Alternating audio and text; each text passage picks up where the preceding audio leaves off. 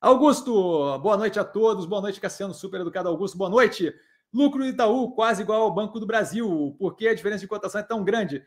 Porque, primeiramente, é entender como é que funcionam as ações. Né? É, quando você tem as ações de um ativo, você tem o quê? É um bolo dividido em vários pedaços. Não é o mesmo número de pedaços para todos os ativos, certo? Você vai ter ali, quando você pega, por exemplo, Neogrid ou Pact, que tem o preço próximo, o preço próximo quer dizer zero. Tá? Porque uma delas tem X milhões de ações e outras delas, outra delas tem outros X milhões, um Y milhões de ações.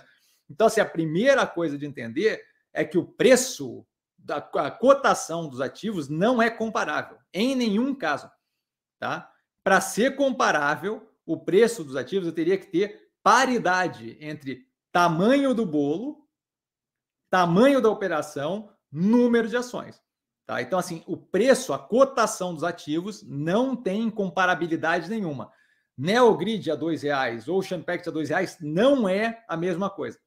Tá? O número de ações é diferente, o, o, o tipo do bolo é diferente, não, não, não, não dá para fazer essa equivalência. Tá? Então, basicamente, querer comparar cota, cotação na, no seco não existe. Tá? A ideia de ah, é, o Banco do Brasil está 30 e o Banco Itaú está 30 é o número de ações é completamente diferente de uma operação completamente diferente.